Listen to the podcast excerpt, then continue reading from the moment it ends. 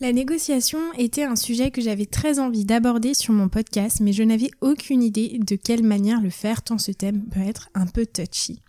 Sujet tabou, caché, conflictuel même, comment pouvoir parler de cette période de renégociation dans laquelle nous sommes tous en évoquant les problématiques de fond que nous pouvons ignorer. Alors pour ce faire, et le plus justement possible, l'angle qui m'a paru le plus intéressant est évidemment le cadre légal avec Egalim. J'ai fait donc appel à Philippe Varlou et Guillaume Barbara pour aborder le sujet pour leur expertise et leur œil neutre sur la question. S'il y a un élément clé que je retiens de cet épisode, c'est qu'il ne faut surtout pas avoir peur de négocier, bien au contraire, mais il faut le faire en confiance et en transparence. Nous pouvons être certains aujourd'hui qu'un avenir vers plus de transparence pourra sûrement nous sauver de bien des problématiques auxquelles on va faire face, parce que ces problématiques seront communes, il faudra bah, trouver des solutions en commun évidemment en confiance. Et comme l'a dit très justement euh, Philippe Varlou, il n'y a pas de confiance sans transparence. Alors je vous laisse tout de suite avec l'épisode du jour, négocier en transparence et confiance avec Philippe Varlou et Guillaume Barbara.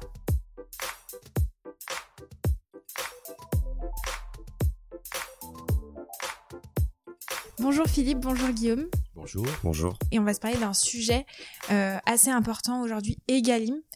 Mais avant toute chose, euh, évidemment, euh, j'aimerais que vous vous présentiez. Et puis après, on va rentrer euh, petit à petit dans le sujet qui est bah, au cœur de l'actualité finalement, parce que on est bah, pour les marques et les enseignes en pleine période de renégo. Donc voilà, on est en, on est dans un bon timing, je pense.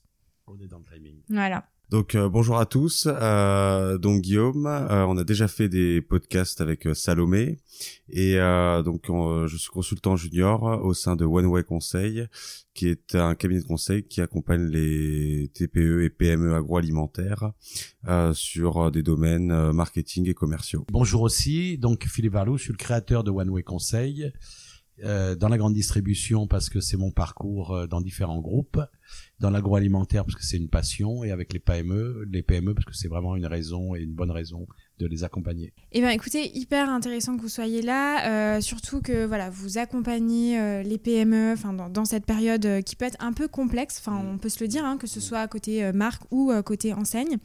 et je vous propose dans un premier temps qu'on se parle des fondamentaux parce que là on a bah, voilà des personnes qui travaillent en grande distribution côté marque, côté enseigne, avec des niveaux d'expérience euh, bah, différents, euh, qui sont en marketing ou en commerce, et qui connaissent les négos ou qui ne connaissent pas. Et Egalim, c'est vrai que c'est un vrai sujet d'actualité qu'on entend partout dans les médias en ce moment, euh, qui à la base est né plus ou moins des agriculteurs, mais ça, je vous laisse la main mise et vous allez en parler. Donc je vous propose dans un premier temps voilà, qu'on revienne vraiment sur les fondamentaux et qu'on se dise, voilà, la loi Egalim, finalement, pourquoi elle a été créée, qu'est-ce que c'est et pourquoi elle a été créée. Ok, donc euh, on est vraiment sur les fondamentaux.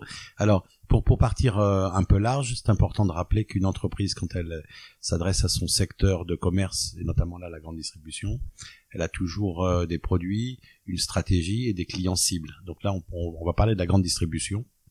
Et pour aborder la grande distribution et faire adhérer à sa stratégie, elle va rentrer à un moment donné en négociation parce qu'elle va devoir parler des produits, de leur place, de leur diffusion dans les magasins, aussi du prix. Et c'est là que les négociations commencent.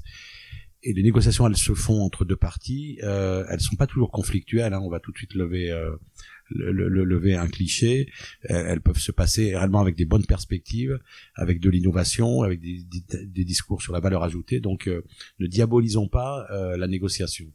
Je pense que c'est un bon point. Je me permets de réagir par rapport à ce que tu dis avant qu'on passe sur un autre sujet, parce que effectivement aussi dans les sujets d'actualité, on a eu énormément de reportages et ça, je pense qu'on pourra peut-être s'en parler un peu plus dans le détail. Euh, bon, euh, Arte, complément d'enquête pour ne pas les citer, qui peuvent avoir un certain parti pris parfois. Et c'est vrai que quand on ne connaît pas la grande ou en tout cas la partie négociation, ça interroge et on peut justement se dire que c'est forcément conflictuel. Oui, très juste. Bon, il y a des partis pris, hein, c'est évident, mais ça, ça, ça doit échapper à personne. Que ces émissions, elles, elles, ont ce parti de, de, diaboliser un peu les acteurs de la grande distribution.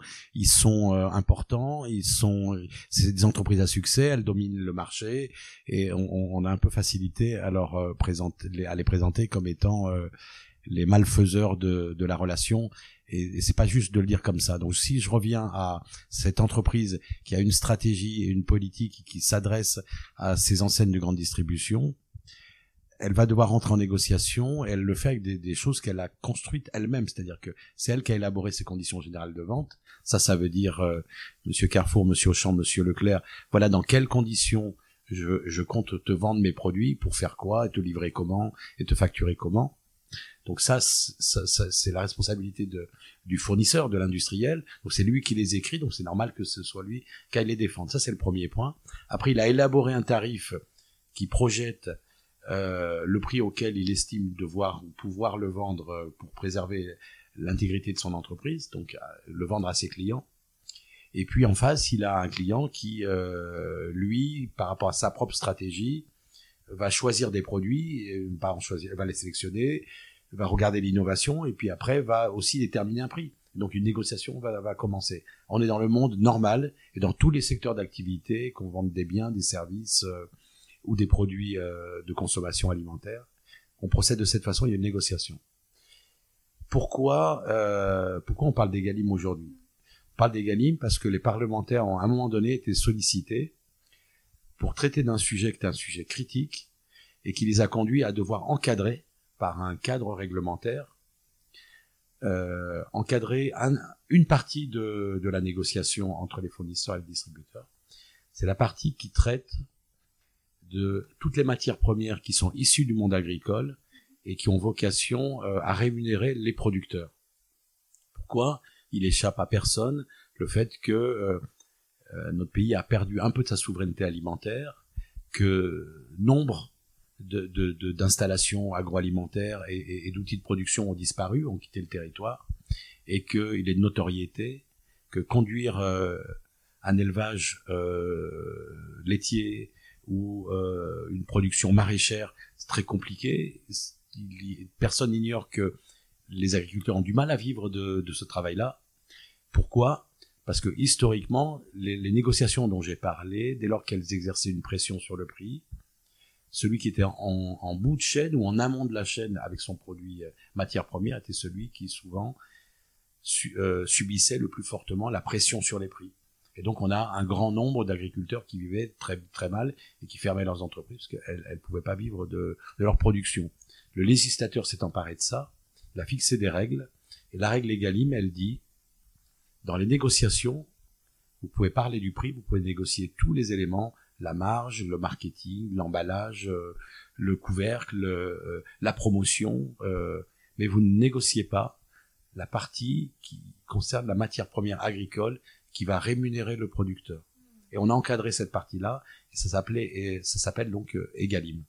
Donc, c'est une très bonne décision puisque ça avait vocation protéger euh, notre population agricole et notre souveraineté alimentaire avec des agriculteurs qui vivent de leur métier, qui restent dans le territoire, qui font de, de, l'intégration sociale euh, et qui plus euh, ont la responsabilité de notre territoire sur le plan écologique. Là, c'est la sonnette d'alarme, finalement, elle a été tirée à quel moment de la part des producteurs? Alors, ça fait effectivement très longtemps ouais. qu'on parle de ce sujet-là. Ouais. Le, le, le, monde agricole il est organisé à, à travers des filières et des, et des, professions et des, inter, et des interprofessions. Donc, euh, il y avait des représentants des différentes professions qui, qui ont tiré cette, la, la fameuse sonnette d'alarme il y a des moments de rencontre tels que euh, le salon annuel de, de, de l'agriculture qui était aussi un moment de rencontre entre les producteurs, les élus locaux, euh, euh, les, les, les, les, ministères de l'agriculture.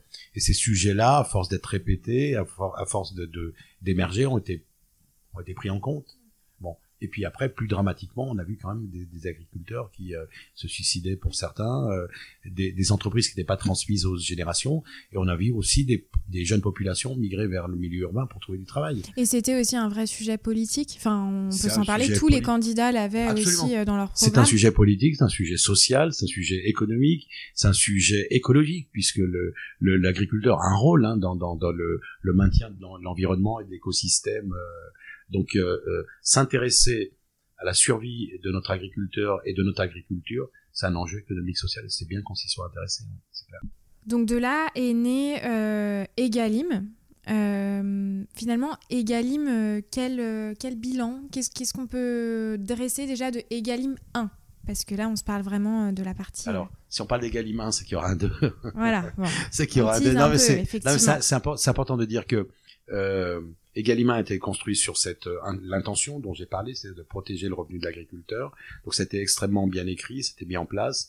Il est bien évident qu'une transition aussi aussi majeure que celle-là, euh, elle a eu du mal à se mettre en place le temps que les acteurs euh, de, de, la production, enfin les acteurs de, de, des fournisseurs, quoi, les, transformateurs, ceux qui achètent la matière première, qui la transforment pour faire des salades ou des plats cuisinés et qui la proposent à Carrefour, le temps que toute cette chaîne-là s'approprie ce projet-là.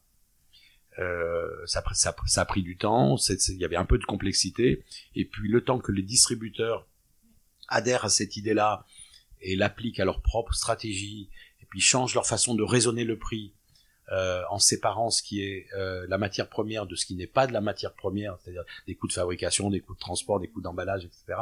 Il y, avait beaucoup de complexité, et puis un temps de transition nécessaire qui fait que l'égaliment a été compris de tous, mais euh, n'a pas été appliqué de tous euh, pour les raisons que je viens d'évoquer, complexité et difficulté dans la transition. Parce que c'est intéressant, effectivement, euh, on se parle beaucoup, enfin, tu, parles de la partie fournisseur et la partie enseigne. Mmh. Est-ce qu'on peut rentrer peut-être un petit peu plus dans le détail dans la partie fournisseur? Peut-être Guillaume aussi bah, parler peut-être de la partie enseigne pour comprendre à quoi cette loi j'aime pas ce mot de restreindre, mais en tout cas, euh, quelles obligations les deux parties devaient avoir par rapport à cette loi? Alors, je, je, par, je, vais, je 1. Hein, on, va parler d'Egalim 1 et on, verra les évolutions qui, qui, en ont découlé parce que c'est de, de l'analyse qu'on fait d'Egalim 1, d'Egalim 1 qu'on comprend l'évolution d'Egalim 2. Bon, sur, sur, la, la, partie euh, euh, amont, c'est la partie industrielle il fallait que tous les acteurs de la transformation agroalimentaire, donc ceux qui achètent la matière première pour la transformer et la vendre à la grande distribution, euh, intègrent une, espèce de, gymnastique de gestion pour que dans leur construction tarifaire, ils isolent la partie matière première de la partie euh, main-d'œuvre, euh, coût de production, charges fixes, charges variables, la marge qui est nécessaire à l'entreprise, plus l'ensemble de, de, de, ces charges que sont les charges de marketing, de commercialisation, d'organisation commerciale, etc. Donc il fallait euh, décomposer tout ça et euh, aborder le distributeur avec une proposition de prix qui s'y passe séparée à un moment donné euh, une partie de son compte d'exploitation de son autre partie. Un bon comptable, un bon contrôleur de gestion sait faire ça, mais commercialement c'était assez, assez complexe de d'en faire une argumentation à destination de la distribution et puis de former ses équipes, etc. Donc il y, a vraiment un temps de latence et de, de, complexité. Et après, plus prosaïquement, quand on parle de négociation, euh, on parle plutôt de, de fluidité. On cherche à convaincre son interlocuteur de l'intérêt du produit et de, la, fluidité du commerce. Et rajouter de la complexité sur une négociation qui, est déjà un débat, c'est euh, rendre encore plus difficile euh, la négociation.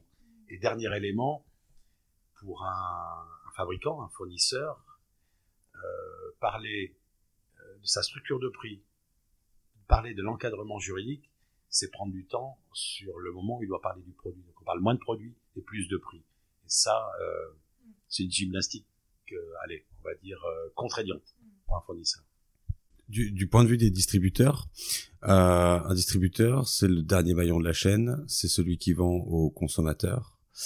Et, euh, et, et, lui, il a une image prix à protéger, euh, un distributeur. Il y a certaines enseignes qui jouent beaucoup sur le prix, comme euh, comme Leclerc, et qui emmènent tout le monde derrière. Et c'est ce qui a créé la guerre des prix euh, que les enseignes se, se font depuis euh, maintenant euh, plusieurs années, si ce n'est des dizaines.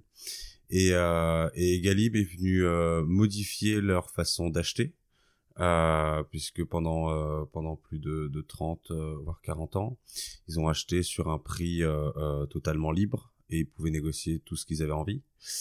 Et Galim a eu cette vertu de venir protéger une partie du prix et à, à contraindre les distributeurs dans, dans, dans, dans la négociation, puisqu'il y a toute une partie qui était devenue entre guillemets intouchable dans cette négociation et donc il a fallu euh, euh, réapprendre à négocier sur euh, d'autres choses puisque avant il était plus simple de, de dire un, un, l'industriel, on va on va on va enlever 10%, 5%, 2%.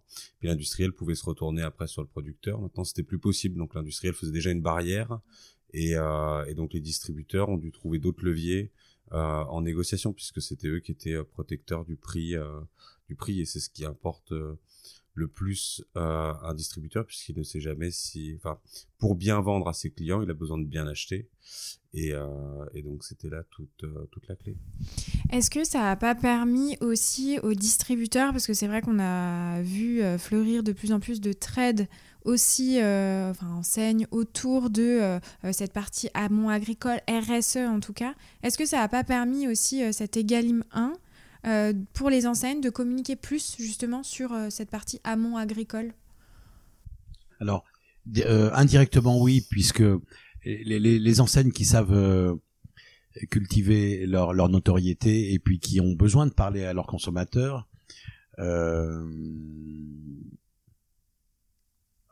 va dire, se, se sont penchés un peu plus fortement sur le local ont mis un peu plus en exergue les relations qu'ils entretenaient déjà avec les filières agricoles, pour que dans ce débat euh, d'une nouvelle loi qui, qui, qui, les obligeait de négocier différemment, pour démontrer qu'ils étaient, ils avaient déjà des vertus qui étaient, qui, qui étaient opérantes et que et qu'ils avaient déjà dans leur écosystème des, des, des producteurs avec lesquels ils travaillaient depuis longtemps, bien, avec des bons contrats, etc.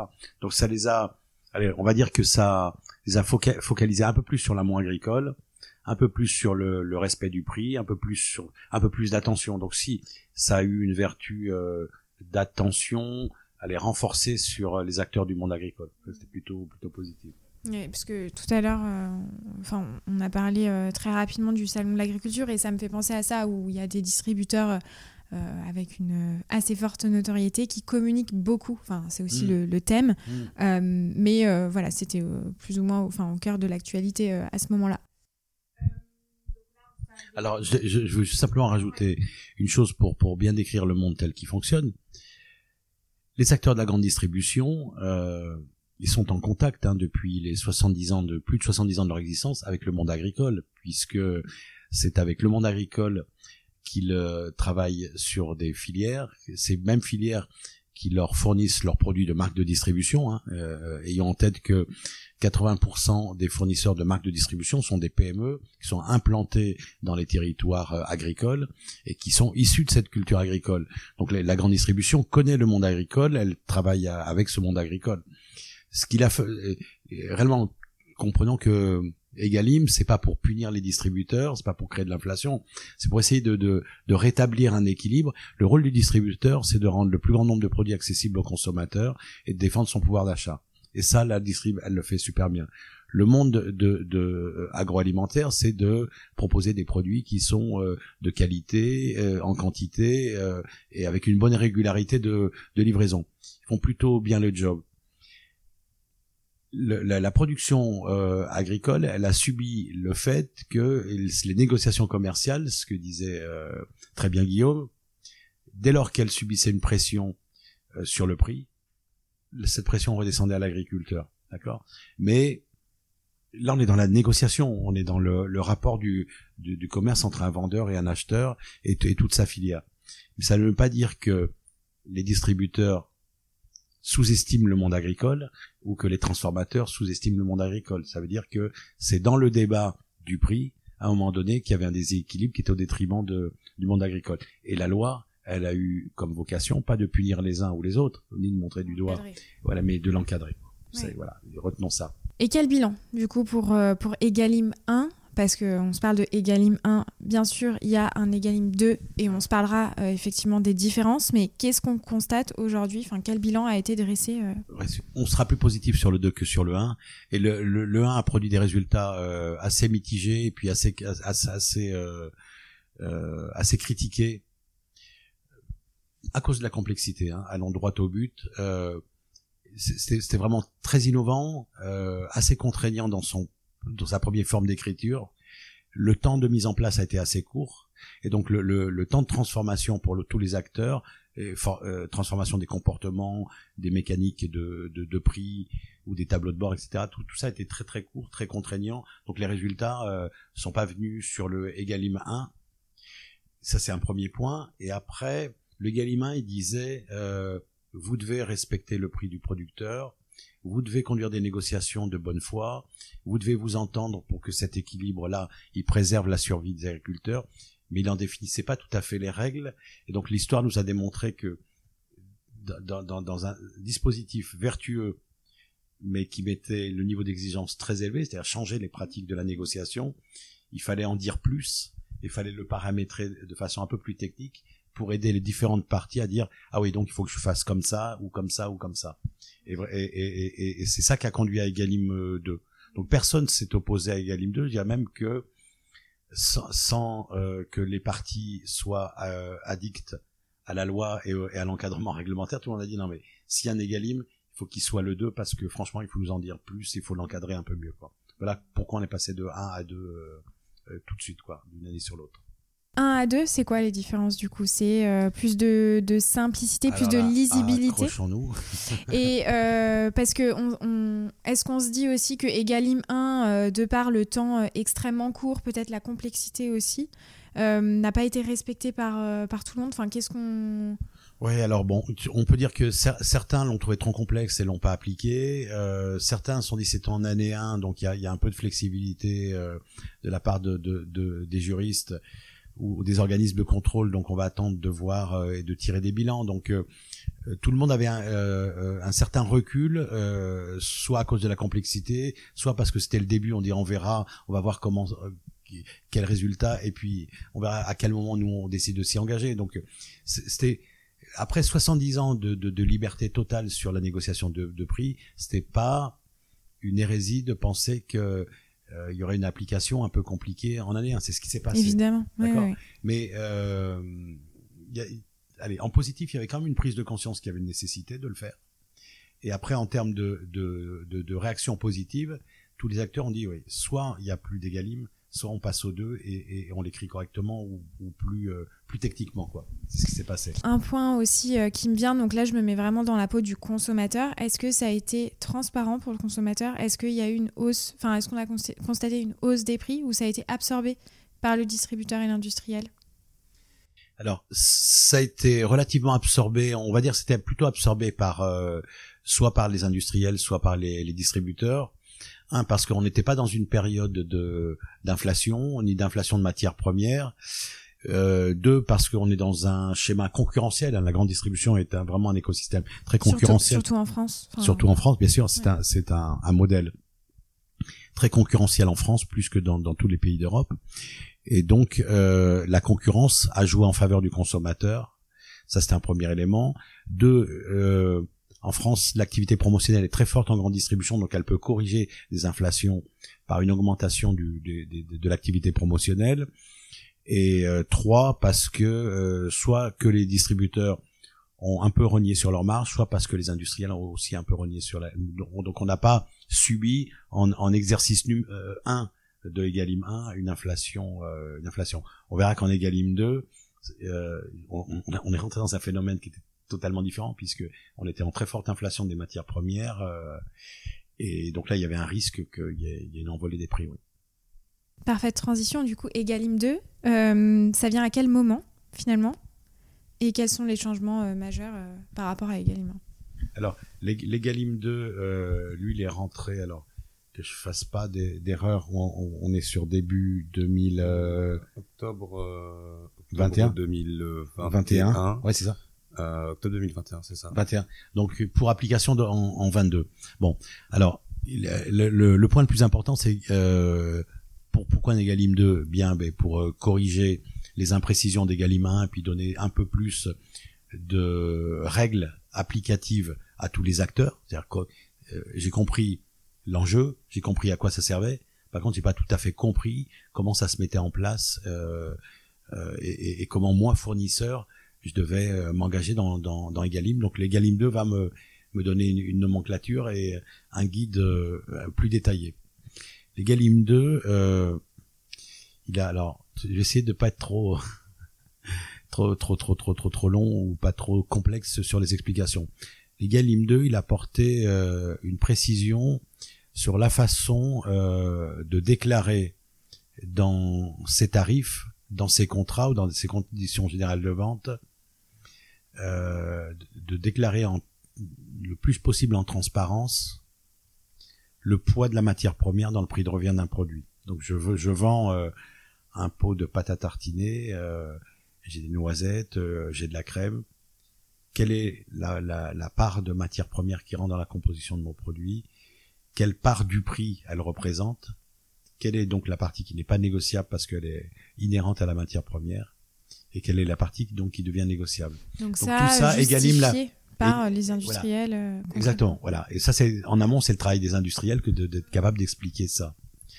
Donc, euh, le Galim 2 a mis tout le monde au travail pour apprendre à bien détailler, euh, à bien expliquer, à rendre pédagogique euh, la décomposition du prix de revient. Et après, le, le, le cadre réglementaire des Galim 2 proposait trois possibilités pour adresser un tarif à son client distributeur et pour euh, se mettre en situation face au distributeur de discuter de la bonne chose, c'est-à-dire de la part négociable, et de ne pas discuter de la part non négociable qui est la fameuse matière première. Et donc, il y a, il y a trois options dans cette loi. Il y a une première option qui dit euh, je détaille en totale transparence toute la décomposition des matières qui rentrent euh, dans la composition de mon produit et j'en donne euh, le plus fin détail du, de, de, de, de, la décomposition. Donc j'ai des noisettes, j'ai du lait, j'ai du sucre, j'ai du beurre, j'ai de l'huile, euh, etc. Donc je détaille la part des matières premières et je, je détaille le coût de chacune des matières premières qui composent mon produit euh, pour protéger cette partie-là de la négociation. Ça, c'était une option. Il y avait une autre option qui disait je ne vais euh, détailler que la matière première majeur, c'est-à-dire qui rentre à plus de 50% dans la composition de mon produit, euh, et, ne, et ne pas rentrer dans le détail de, de, de, tout le reste. Et puis il y a eu une troisième option qui disait euh, je fais certifier par un commissaire au compte, donc par un expert assermenté, euh, un, la décomposition du prix de revient de mon produit et la part de la matière première dans le prix de mon produit pour que euh, elle, elle, ne soit pas négociable lors de mes négociations. Donc ça, forcément, ça, ça me fait euh, poser la question de euh, quelles options ont plutôt choisi les industriels. Est-ce que ça, on a des données, des datas concrètes là-dessus? Oui, ça. Et pourquoi? Oui, alors on va dire quoi et pourquoi, et puis et ça nous emmènera sur euh, comment on peut imaginer l'évolution à terme. C'est une question intéressante. Majoritairement l'option 3.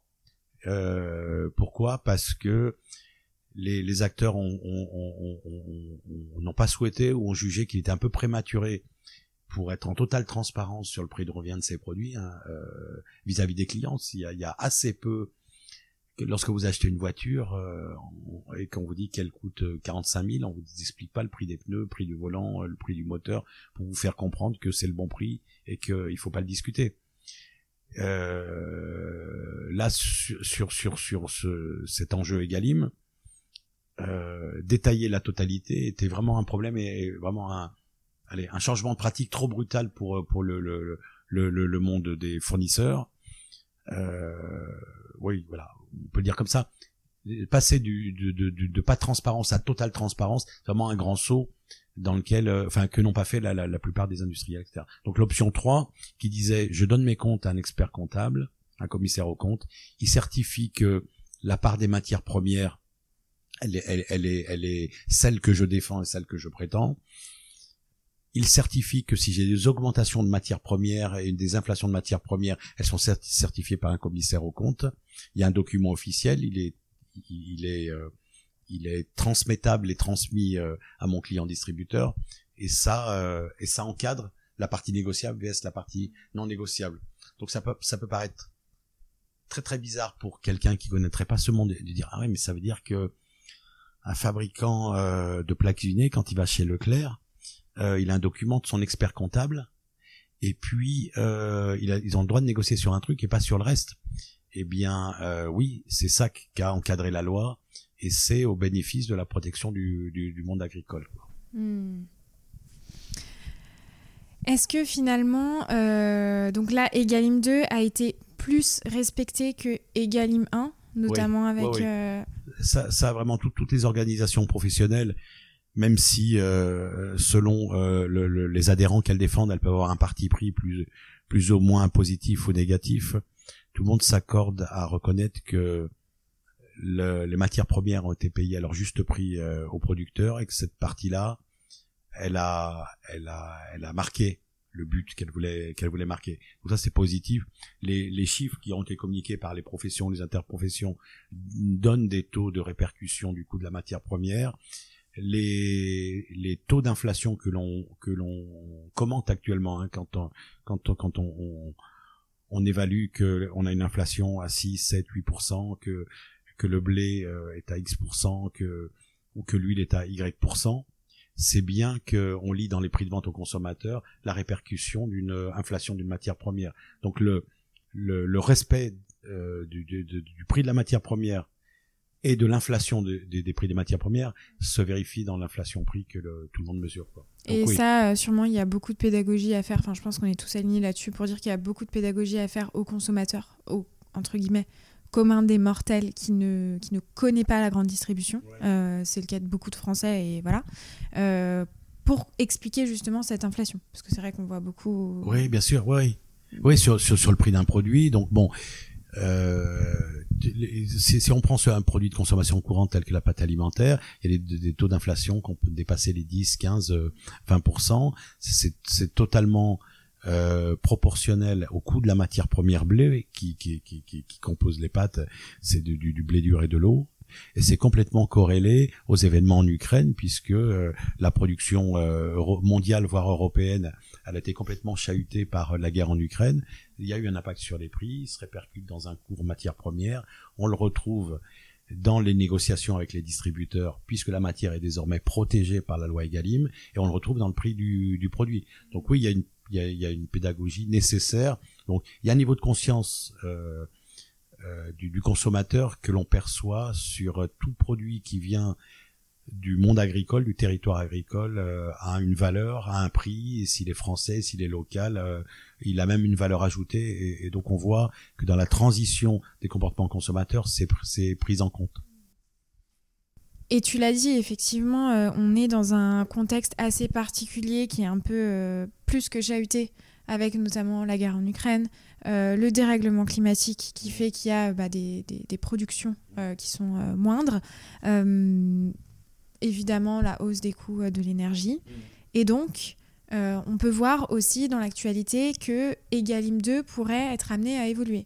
Vrai, faux, rumeur Oui, alors on, on, euh, qui sait dire aujourd'hui s'il y, aura- un Egalim 3 ou un 4 ou un 5, etc.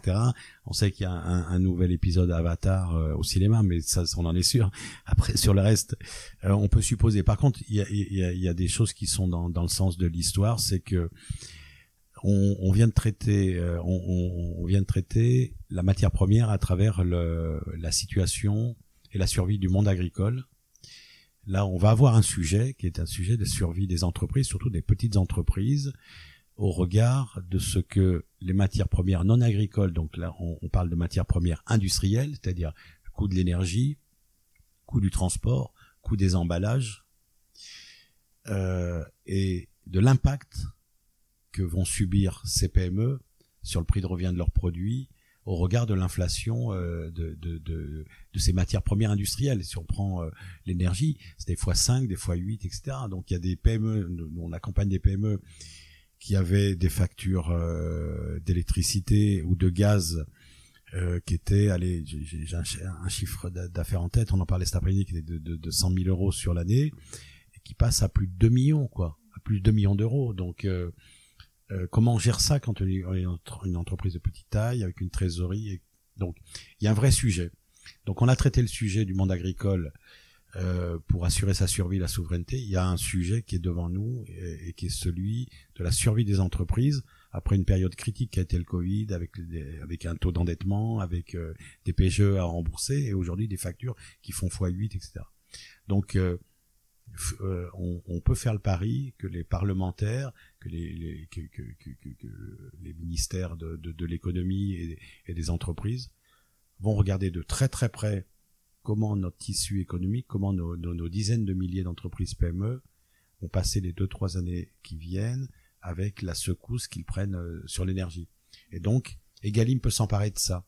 Donc voilà. Et donc Egalim pourrait s'emparer de ça en faisant un deuxième étage après les matières premières agricoles qu'on appelle les MPA. On pourrait avoir aussi un encadrement des matières premières industrielles qu'on appelle les MPI. Et ce jour là l'enjeu de la survie euh, de bon nombre de PME. Quoi. Donc il y a, y, a, une perspective.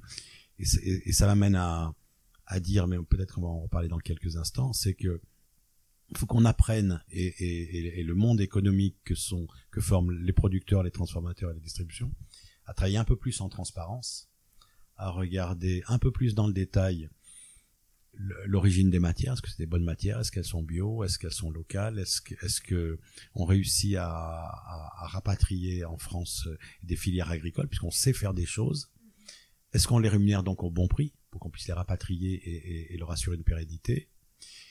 Et euh, lorsque ces matières premières sont transformées en produits de consommation courante, est-ce que euh, elles ont une répercussion de prix compréhensible de tout le monde euh, pour assurer la survie des, PME qui les fabriquent Donc là, certainement qu'on va devoir apprendre à travailler un peu plus en transparence, partager les coûts, partager les prix, partager les marges et en discuter aussi bien avec un producteur comme on le fait aujourd'hui, mais demain avec un distributeur en transparence, voilà, pour rééquilibrer euh, un peu mieux le partage de la valeur. Et euh, bah, tu, me, tu me tends une, une, perche que je saisis et j'allais te poser cette fameuse question qui tue. C'est euh, sur cette partie de transparence. Aujourd'hui, on voit euh, qu'Egalim euh, impose aux fournisseurs de justifier la, la, matière agricole. Demain, peut-être la matière, enfin toute la partie production, coût de production et autres, emballage, etc. Qu'en est-il des distributeurs? Est-ce que la loi aujourd'hui impose aux distributeurs euh, de communiquer sur, euh, bah, notamment là, il y a beaucoup de communication euh, de la part des patrons de la grande distribution des enseignes qui parlent bah, de, cette inflation, de cette hausse de coûts aussi pour les magasins. Donc comment ça va se passer finalement dans les négociations? C'est vrai qu'on on est... Quel est votre avis là-dessus? C'est un bon sujet. Alors bon, il y a des choses qui relèvent du bon sens, après peut-être un peu plus des convictions personnelles. Le bon sens, c'est que Là, on est sur des, facteurs inflationnistes qui, touchent euh, toutes les parties de, l'écosystème économique. Donc, euh, l'électricité le, augmente pour euh, un producteur, un transformateur, mais aussi pour un distributeur. Donc, tout, le monde est, confronté à, la gestion de ce, phénomène. Et donc, tout le monde doit se poser la question, mais comment je le répercute? Donc, un distributeur, c'est comment je le répercute au consommateur. Un fabricant de plaques unies, c'est comment je le répercute aux distributeurs et il y a cette chaîne là qui, est complètement interconnectée. Donc je peux pas moi distributeur me poser la question pour mon consommateur euh, sans comprendre que mon fournisseur se la pose pour moi euh, quand il me vend les produits. Donc il y a quelque chose qui est totalement interconnecté et donc c'est ça qui doit amener à la transparence. À un moment donné, ça n'est plus un problème individuel, c'est un problème collectif. Ok, donc euh, sur les produits et puis il y a l'accès, le consommateur, c'est important. J'en ai peu parlé, mais le consommateur, enfin il nourrit sa famille quoi donc comment il comment il nourrit sa famille comment euh, il termine euh, le mois décemment euh, avec des produits alimentaires qui soient de qualité donc on, veut une alimentation de qualité on veut qu'elle soit française on veut retrouver notre souveraineté alimentaire et il y a un chahut économique qui, qui bouge toutes les parties. Donc on vient de voir qu'on avait plutôt bien traité l'amont agricole. Donc maintenant il s'agit de regarder comment les fabricants et les distributeurs travaillent pour pas que l'un déséquilibre l'autre et que dans tous les cas ça ne soit pas au détriment du consommateur. Parce que si les uns et les autres s'entendent euh, pour tout répercuter à 12, à 15, à 20%. Puis il y a des gens qui vont plus pouvoir euh, euh, consommer euh, décemment en fin de mois, etc. Et, et on le voit euh, déjà dans certains pays, euh, notamment ouais. en Grande-Bretagne, où on peut voir des beurres avec des antivols. Enfin, je sais pas si vous avez vu dans les actualités, ouais, mais c'est assez clair. alarmant. Donc voilà. Donc ça, ça ramène à la transparence, qui est un vrai sujet. Donc mm. on, dit, on dit que quand il y a un sujet comme ça qui est collectif, il faut que il faut faire parler l'intelligence collective. Donc la transparence, elle aide à ça. Donc à un moment donné, on doit regarder les coûts et on doit regarder euh, comment on partage les coûts. Euh, on doit regarder les inflations et comment on maîtrise l'inflation. Il y a, il y a des. On, on prend un exemple. Euh, fabriquer des gros, des gros conditionnements économiques, c'est faire une économie d'échelle et rendre des produits plus accessibles aux, consommateurs. Donc quand le PDG de, de, de Carrefour dit euh, je vais retravailler ma marque de distribution, je vais retravailler l'offre prix, je vais retravailler des formats de magasins qui vont être un peu plus discount. Il est en train déjà de se poser la question de est-ce que j'ai besoin de faire des produits en 200 grammes, peut-être qu'il faut que je fasse des prix plus économiques en kilo. Donc il y a des choses. Euh, donc ça c'est une décision stratégique, mais qui va associer aussi les fabricants de produits. Donc il y a, y, a, y a, forcément à un moment donné des sujets dont la solution doit être euh, combinée euh, en commun. Donc ça c'est l'intelligence collective. Mais l'intelligence collective, elle ne peut s'appeler intelligence que si à un moment donné il y a confiance, donc il y a transparence. Donc moi je, pronostique, euh, c'est une vraie conviction, qu'on va lentement mais sûrement euh, vers plus de transparence, parce que les problèmes qui sont devant nous sont des problèmes communs que l'on solutionnera en commun et donc en confiance, et il n'y a pas de confiance sans transparence. Je pense qu'on a fait le tour du sujet. Je ne sais pas si vous avez des, des choses. On n'a jamais fait le tour du sujet. On n'a jamais fait, évidemment. Mais, non, on, mais on, on, a été, non, non, mais les, les, vos questions ont été, ont été précises. Donc on a été vraiment sur le, sur le sujet. Si euh, on n'a pas euh, endormi euh, ceux qui vous écoutent, qui nous écoutent, et que euh, on, on les a pas démotivés, on, on va simplement se dire que comme on, on parle de relations commerciales avec euh, du, avec des, des clients distributeurs le commerce il se fait dans la discussion. Donc euh, il faut euh, discuter il faut il faut négocier. Il faut pas avoir peur de négocier. Simplement dans le contexte qui est le nôtre euh, il faut qu'on on, on, négocie en confiance. Donc il faut qu'on négocie en transparence. Vraiment c'était et c'est aussi je pense la responsabilité de chacun. Enfin en dehors Absolument. de notre posture ouais, c'est clair. Euh, dans de fournisseurs d'enseignes de se dire ok comment on avance? Parce que mm. là enfin effectivement et on s'en est parlé le contexte va être compliqué et si on n'y met pas mmh. tous euh, de la bonne volonté, on n'y arrivera pas quoi. Ouais. Enfin, et, et, je prends un dernier exemple. Bien sûr. Et, euh, qui illustre ce que, ce que l'on vient de dire. Euh, il y a un personnage qui est, qui est un acteur illustre de la profession qui s'appelle Nicolas Chavannes. J'espère que j'écorche pas son nom. Qui, qui, qui, qui, a, qui a mis en place. c'est qui le patron? Derrière c'est qui le patron, euh, qui, qui, qui pas une affaire marketing, il y a vraiment tout le fondement justement de la confiance et de la transparence. Donc le, le, le produit, il a son prix et son prix, euh, il a été discuté avec les consommateurs, puis il a été discuté avec les euh, tous les acteurs et puis les, les distributeurs ont, ont adhéré à ça. Donc c'est possible à un moment donné de requalifier un produit en le laissant, en lui disant on veut qu'il soit de qualité, ça c'est on fait parler le consommateur, on veut qu'il soit accessible, on fait parler le consommateur, mais toute la chaîne de la production à la transformation, et à un moment donné, on arrive à trouver un équilibre entre toutes les parties. Ok, donc ça, ça existe, euh, c'est possible. Pour conclure cet épisode, j'ai deux dernières questions à vous poser. C'est un peu les questions euh, cribles du podcast. La première, c'est euh, qui est-ce que vous aimeriez entendre sur le podcast une prochaine fois, sur un prochain épisode C'est une question que je pose souvent. Alors, une personne, euh, un métier, un sujet en particulier, comme euh, là on est en train de traiter euh, d'un sujet très spécifique. Voilà, c'est ce que je dis dans tous les épisodes. Si vous me dites tous Emmanuel Faber, Emmanuel Macron, je vais pas m'en sortir. Faut que ça soit un Emmanuel? Non, même pas. Mais bon, voilà. Guillaume, peut-être? Moi, j'aimerais bien entendre euh, une PME prendre la parole sur ces sujets-là, puisque euh, on dit que euh, Egalim, Egalim 3 a vocation à vraiment protéger d'autant plus les PME que, que les autres. Euh, ce serait intéressant que un, une PME ou même une TPE puisse témoigner aussi de sa difficulté et des et de ce qu'a permis déjà de mettre en place Egalim 2 euh, par rapport à Egalim 1. Est-ce que vous pourrez encore en plus lui apporter Egalim 3 donc, euh, donc voilà. J'ai pas de nom, mais j'aimerais bien euh, entendre sur chaîne euh, quelqu'un qui traite de l'intelligence collective. Je trouve ça intéressant de regarder comment des solutions euh, ont été euh, ont été trouvées par l'intelligence collective, parce qu'on a besoin de ça. Le, le, le voilà, on, on, le monde n'est pas isolé, quoi, ou, ou les sujets sont pas isolés, ils sont tous collectifs. Donc comment comment on fait travailler l'intelligence collective?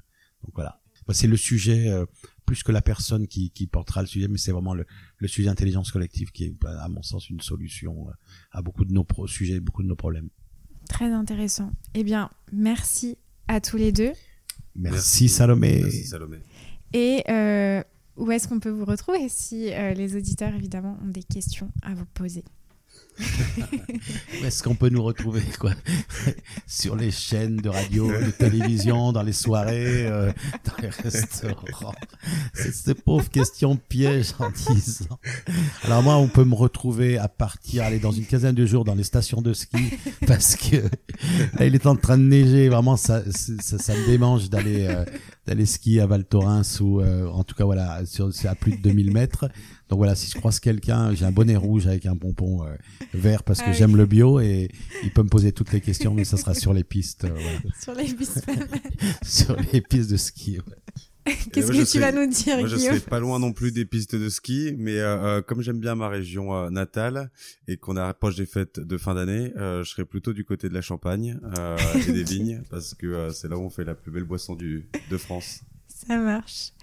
Eh ben écoutez, merci beaucoup. Merci Salomé. Merci Salomé. Merci beaucoup d'avoir été avec moi jusqu'à la fin de cet épisode. J'espère qu'il t'aura plu. N'hésite pas à m'écrire sur Instagram au nom de Sans filtre ajouté ou LinkedIn au nom de Salomé Charicton. Je réponds à tous les messages et je suis toujours super contente d'interagir avec vous. À bientôt!